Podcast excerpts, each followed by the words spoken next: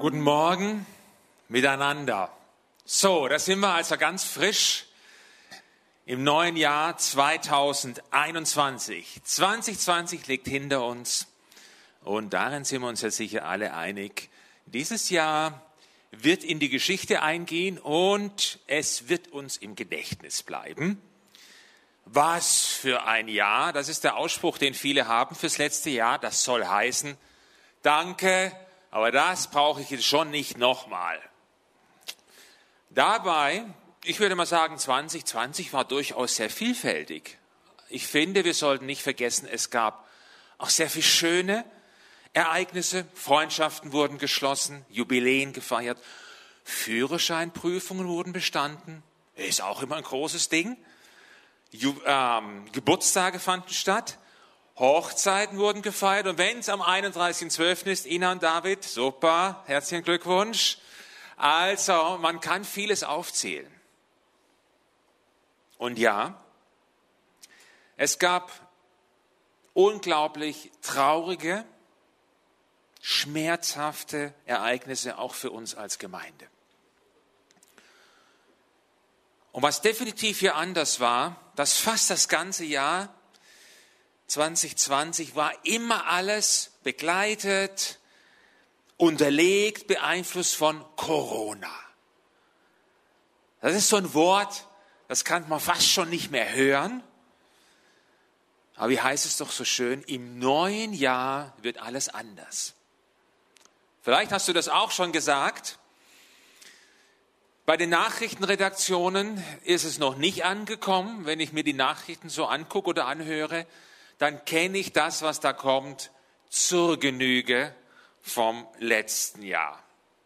Und das führt nicht zur Erkenntnis, ja, wir haben jetzt 2021, aber bei diesem weltumspannenden Thema Corona-Pandemie hat sich noch nichts maßgeblich geändert.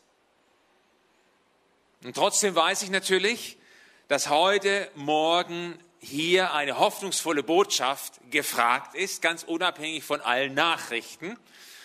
Und das kann ich dir jetzt schon versprechen, ja. Es wird hoffnungsvoll. Ich habe, nenne es mal so, Worte der Hoffnung im Gepäck. Worte voller Gnade und Wahrheit. Und damit meine ich jetzt nicht meine Worte, nein. Es ist die Bibel die soll sprechen Gottes Zusagen für dich und mich am 3. Januar 2021.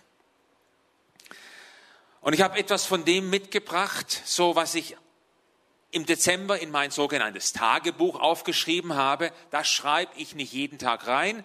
Ich fülle da immer so ein Heft nach dem anderen, aber ab und zu schreibe ich rein. Und im Dezember, angesichts des Lockdowns, habe ich ziemlich viel reingeschrieben. Worte der Hoffnung, auf die ich in der Bibel gestoßen bin. Das ist ja das Geniale, was da in der Bibel steht, das lebt, das ist echt, es ist heute, es spricht voll ins Leben, mitten hinein, in die Gedanken, in die Ängste, in die Gefühle. Zumindest mich hat's erreicht. Ich kann natürlich nicht machen, dass es auch dich erreicht, sage ich jetzt mal. Aber ich weiß, dass wenn Gott spricht, dass Gottes Stimme und sein Reden auch noch in den tiefsten Tiefen des Herzens zu vernehmen ist. Auch hinter allen Mauern und Barrikaden, die man vielleicht aufgebaut hat.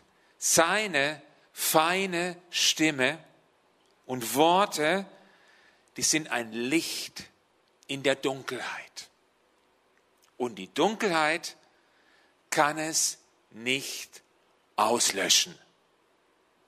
Johannes 1, Vers 5.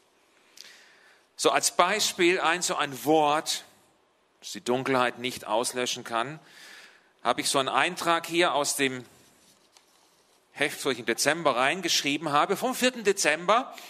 Da habe ich Psalm 94, Vers 19 aufgeschrieben. Und damals, ich weiß nicht wieso, in vier verschiedenen Übersetzungen. Ich glaube, ich fand jede gut. Ja, jetzt kannst du die anhören, mal sehen, ob du alle gut findest oder vielleicht nur eine. Jede spricht auf seine Art. Zuerst eine bisschen ältere, die Herder, übersetzt Psalm 94, Vers 19. Wenn im Herzen sich mehret die Not, dann erfreut dein Trost meine Seele. Dann die Elberfelder. Als viele unruhige Gedanken in mir waren, beglückten deine Tröstungen meine Seele. Die neue Genfer. Als mich viele Sorgen quälten, gab dein Trost mir neue Hoffnung und Freude. Dann noch die neue Zürcher, gibt auch eine neue Zürcher. Wenn dunkle Gedanken in meinem Herzen mächtig werden, und das gefällt mir hier, erheitert dein Trost meine Seele. Psalm 94, Vers 19.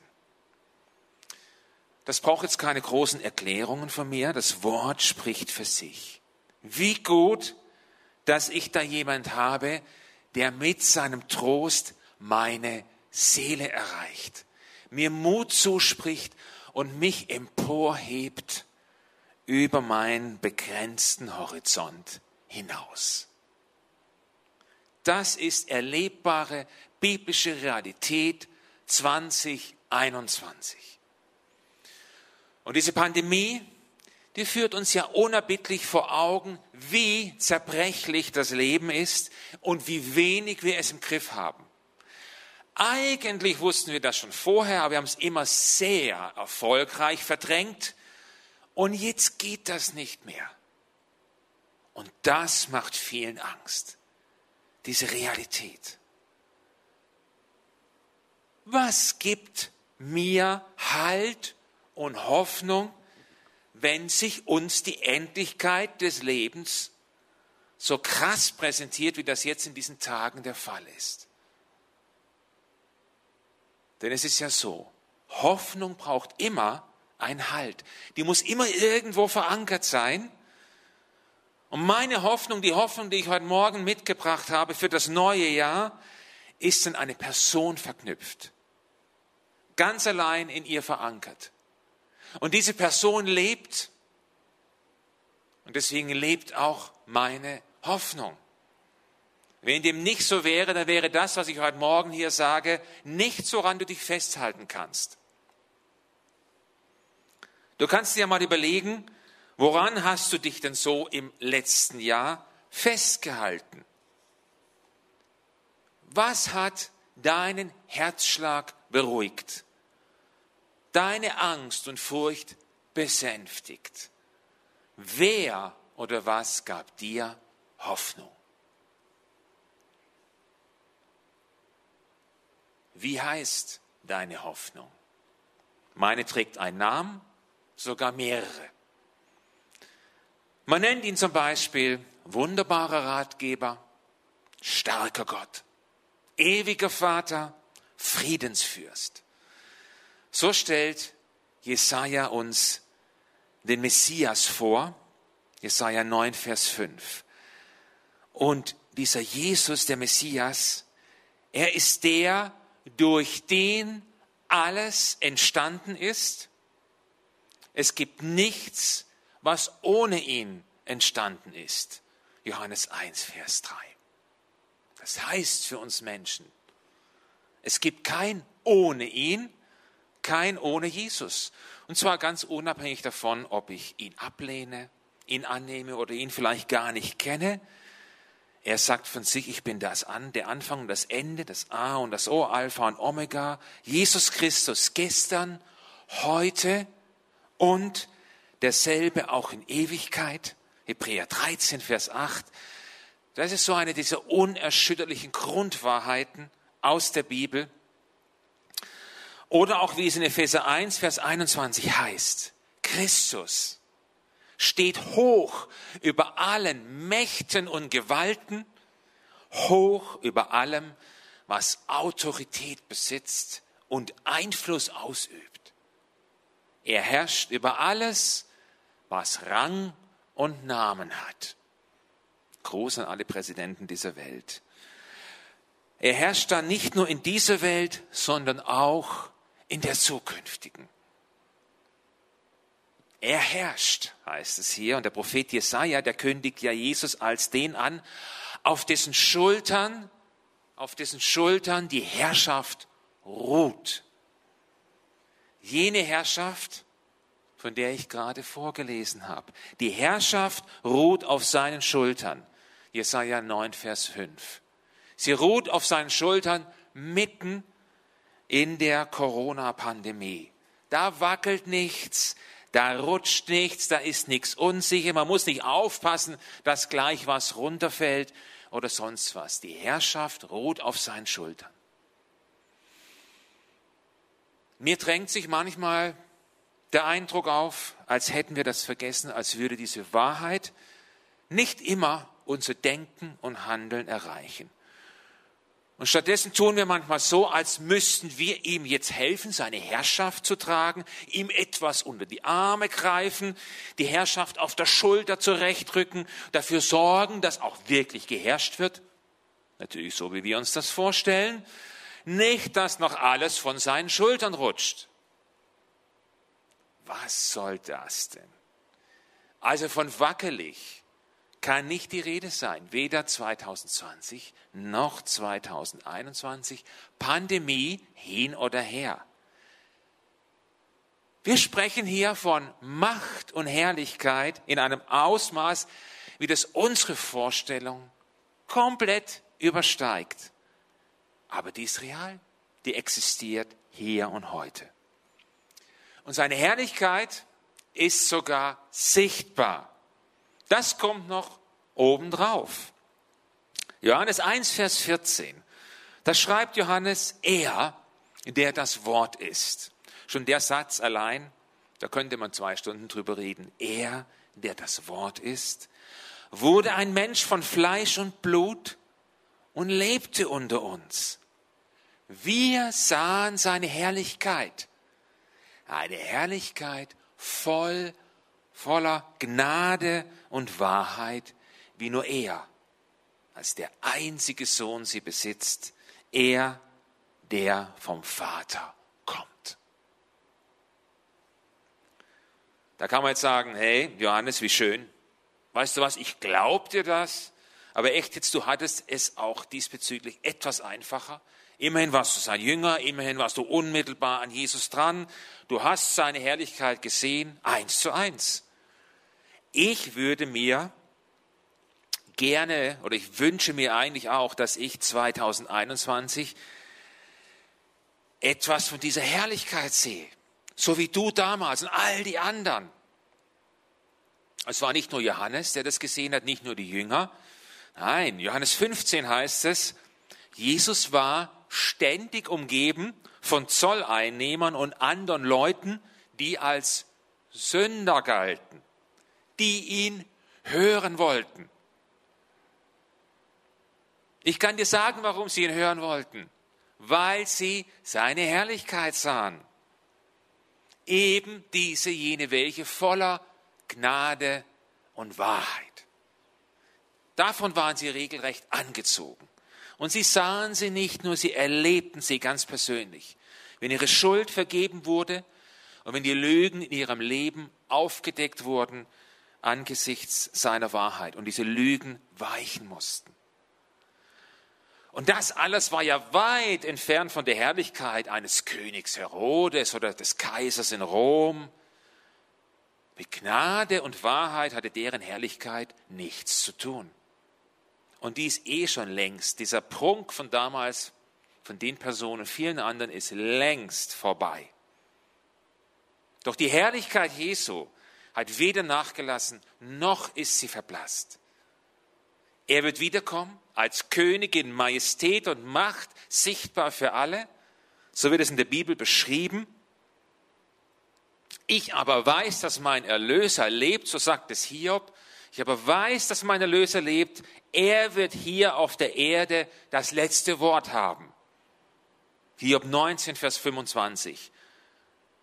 Und deshalb wird kein Politiker, auch nicht diese Pandemie, in irgendeiner Weise das letzte Wort haben in meinem Leben, weil mein Erlöser lebt. Ist Jesus deine erste Anlaufstelle in Krisenzeiten? In dieser Krisenzeit?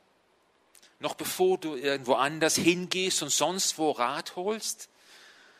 Anders gefragt, gehst du zu dem, der voll Gnade und Wahrheit ist? Voller Gnade und Wahrheit, das ist in der Bibel dann 100 Prozent. Und das bedeutet, alles, was mich auch nur ansatzweise von Jesus wegbringt oder mich hindert, zu ihm zu kommen, sich dem entgegenstellt, kann deshalb nicht Wahrheit sein, niemals. Es sei denn, es stimmt nicht, was hier in der Bibel steht. Und Jesus war halt so ein bisschen, hatte so ein bisschen Gnade und ein bisschen Wahrheit. Okay, dann kann ich natürlich alle möglichen Quellen aufsuchen und ich bastel mir dann ein, meine eigene Wahrheit so zurecht, so wie sie mir in den Kram passt. Wie praktisch ist das denn? Das ist genau der Eindruck, den ich zurzeit so vielerorts habe, wenn ich das so beobachte. Man bastelt sich so seine eigene Wahrheit und die gilt dann auch. Kann aber nicht funktionieren, weil es da diesen Herrscher gibt, Jesus, voller Gnade und Wahrheit, 100 Prozent. Ein genialer Herrscher übrigens. Psalm 46, Vers 1. Gott ist unsere Zuflucht und Stärke. Und dann ist in den englischen Bibeln heißt es ein ever-present help. Eine immer gegenwärtige Hilfe in Schwierigkeiten. Immer gegenwärtig in allen Schwierigkeiten. Ohne Unterbrechung. Wie gegenwärtig ist der Herrscher? der Herr. Psalm 34, Vers 19. Der Herr ist ganz nahe, heißt es da, bei den Menschen, die im Herzen verzweifelt sind, die ein gebrochenes Herz haben. Er hilft denen, die ihren Lebensmut verloren haben. Luther sagt, die ein zerschlagenes Gemüt haben. Und ein neues Leben heißt es, er rettet, die ohne Hoffnung sind. Das zeichnet ein Herrscher voll Gnade und Wahrheit aus. Zu ihm darf ich kommen, seine Herrlichkeit betreten und seine Umarmung erleben. So wie der Verloren mit dem Gleichnis vom verlorenen Sohn diese Umarmung seines Vaters erlebt. Jetzt könnte ich an dieser Stelle meine Predigt ähm, beenden. Aufhören, ist alles gesagt, bestens. Wir haben eine Hoffnung, der Herr ist mit uns, alles gut. Na dann. Hier im Raum grinsen schon ein paar, gucken auf die Uhr und wissen, haha, der hat aber noch Zeit. Ja, ich habe auch noch Zeit. Und ganz so einfach mache ich uns das heute Morgen nicht. Nein, denn nur weil ich Christ bin, heißt das ja nicht, dass alles einfach und easy läuft. Das ist uns hier auf der Erde nicht verheißen. Ich habe vor zwei Monaten ein Interview gelesen mit einem Mann namens Samuel Peter Schmidt. Und das Interview trug den Titel Warum wir? Eine Frage, die mir in der letzten Zeit öfters begegnet ist, warum ich? Warum wir? Warum trifft uns das? Dieser Samuel Peter Schmidt war mir bis dahin unbekannt, bis ich das Interview gelesen habe. Er ist Pastor einer großen pfingstkirchlichen Gemeinde, 2400 Gottesdienstbesuche so ungefähr, im Elsass, in Mühlhausen, nahe der Grenze zu Deutschland. Und dort fand im Februar 2020 eine Konferenz statt mit 2200 Teilnehmern, zum Teil auch aus dem Ausland. Und bei dieser viertägigen Konferenz kam es zu einem sogenannten Corona-Ausbruch. Viele haben sich angesteckt und das zu dem Zeitpunkt noch nicht gemerkt. Das hat vor allem in Frankreich und darüber hinaus für jede Menge Schlagzeilen gesorgt. Und vielleicht erinnerst du dich jetzt, wenn du dich an die Nachrichten erinnerst, das Elsass, kam oft vor. Sie wurden als Gemeinde von der Presse schwer angegangen, angeklagt, verleumdet. Es kam zu Morddrohungen, wirklich krass. Zu dem Zeitpunkt gab es noch keinerlei staatlich verordneten Schutzmaßnahmen. Von Lockdown hat niemand gesprochen. Das war so ganz am Anfang dieser ganzen Corona-Thematik. Die Regierungen mussten sich erstmal da zurechtfinden, wissen, was sie denn jetzt machen und nicht. Und es fanden auch in ganz Frankreich noch große Veranstaltungen statt auch Fußballspiele mit Zehntausenden von Leuten. Am Ende war es so, dass sich 500 Leute aus dieser Gemeinde infiziert hatten und 82 von ihnen mussten aufgrund der schweren Symptome ins Krankenhaus. Und 32 von diesen Leuten sind gestorben.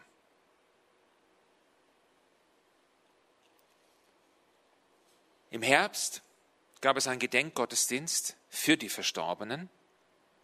Ein sehr emotionaler, sehr schmerzhafter Gottesdienst, wie diese Samuel Peterschmidt berichtet. Auch begleitet vom Trost her, von diesem Wissen um ein Wiedersehen, Perspektive Ewigkeit. Auch er war damals im Frühjahr betroffen, lag auch im Krankenhaus. Er brauchte Sauerstoff und er wusste, überall liegen jetzt auf den Stationen Leute aus, aus der Gemeinde, aus meiner Gemeinde. Hat versucht, mit dem Handy Kontakt zu halten, Trost zu spenden. Und für die Gemeinde, beziehungsweise die Gemeindemitglieder war das zum Teil wirklich hochdramatisch. Eine Frau aus der Gemeinde, deren Mann auf der Intensivstation starb, beides Gemeindemitglieder, Ihr konnten sie nur noch kleine Filme von der Beerdigung ihres Mannes zeigen, weil sie selber im Krankenhaus lag. Da kommst du dann zu dieser Frage, ja, warum wir? Warum passiert uns das? Ausgerechnet während so einer gesegneten Konferenz, die sie hatten, auf der sie die Gegenwart, den Segen des Herrn außergewöhnlich erlebt hatten. Und der Pastor sagt, es hat sie alle in eine große Demut geführt vor allem in Bezug auf Gottes souveränes Handeln. Manchmal handelt er so, dann wieder ganz anders, ohne sich zu erklären. Die Herausforderung war, Gottes Souveränität in der Situation zu akzeptieren, ihn als den zu ehren, der keine Fehler macht. Menschen werden geheilt. Auf dieser Konferenz und kurze Zeit später sterben Menschen. Alles in einer Gemeinde. Und dann sagt er in dem Interview, eine der Antworten, die er erhalten hat, war eigentlich eine Frage, die Gott ihm gestellt hat. Was wäre denn gewesen, wenn das alles jemand anderem passiert wäre? Einer Gemeinschaft in einem anderen Umfeld. Nehmen wir mal eine Moschee. Wie hättest du dann reagiert? Oh, da dachte ich, du, das ist jetzt mal auch, das ist auch mal eine Frage, das ist auch mal eine Überlegung. Und dann sagt er, ich musste zugeben, ich hätte mein Urteil schnell gefällt und hätte das Ganze sicher als Gericht Gottes angesehen, in dem Fall. Gott zeigte mir, sagt er, wie schnell ich jemand verurteile, wenn es nicht mich trifft, sondern andere. Und ich möchte hier einflechten, ich habe gemerkt, dass auch mir diese Reaktion leider sehr nahe liegen würde. Als mir das klar wurde, es hat mich wirklich beschämt. Denn Gnade und Wahrheit, die sehen anders aus. Und das ist das, was diese Welt braucht, seitens der Christen und der Gemeinde. Gnade und Wahrheit, nicht Gericht, das gehört nicht zu unserem Auftrag. Wir sahen seine Herrlichkeit, eine Herrlichkeit voller Gnade und Wahrheit, sagt Johannes über Jesus. Ich folge diesem Jesus nach. Was sehen die Menschen bei mir? Was sehen und erleben sie bei uns als Gemeinde?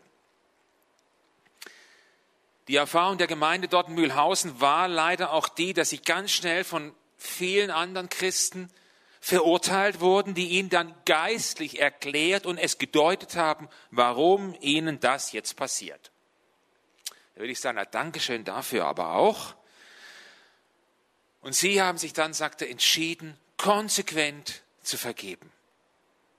Den Christen, die sie verurteilten, der Presse mit ihren Schlagzeilen, den Menschen, die ihnen feindlich gesinnt waren und die gegen sie hetzten.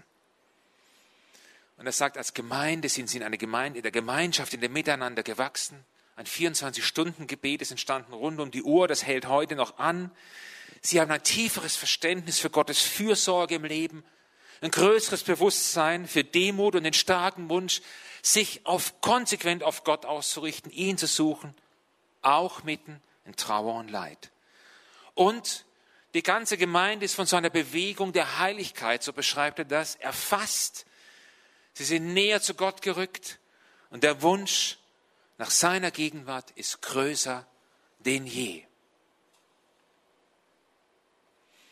Das war ein Interview, das mich bewegt hat. Ich musste mich selber unter die Lupe nehmen. Ich auf jeden Fall möchte mehr von Gottes Gegenwart in meinem Leben, näher zu Jesus inmitten von Corona und einer menschlich unsicheren Zukunft. Zu wem sollte ich sonst gehen? Ich wüsste niemand. Wenn du das auch möchtest, dann lade ich dich eins ein, lass uns doch heute gemeinsam am Anfang dieses Jahres ganz bewusst zu Jesus gehen, unserem Herrn und Heiland.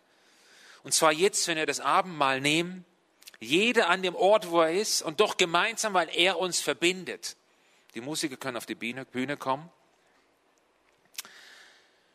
Und wenn du das Abendmahl feierst, dann komm doch einfach so, wie du bist, so wie du dich fühlst, mit dem, was du auf dem Herzen hast.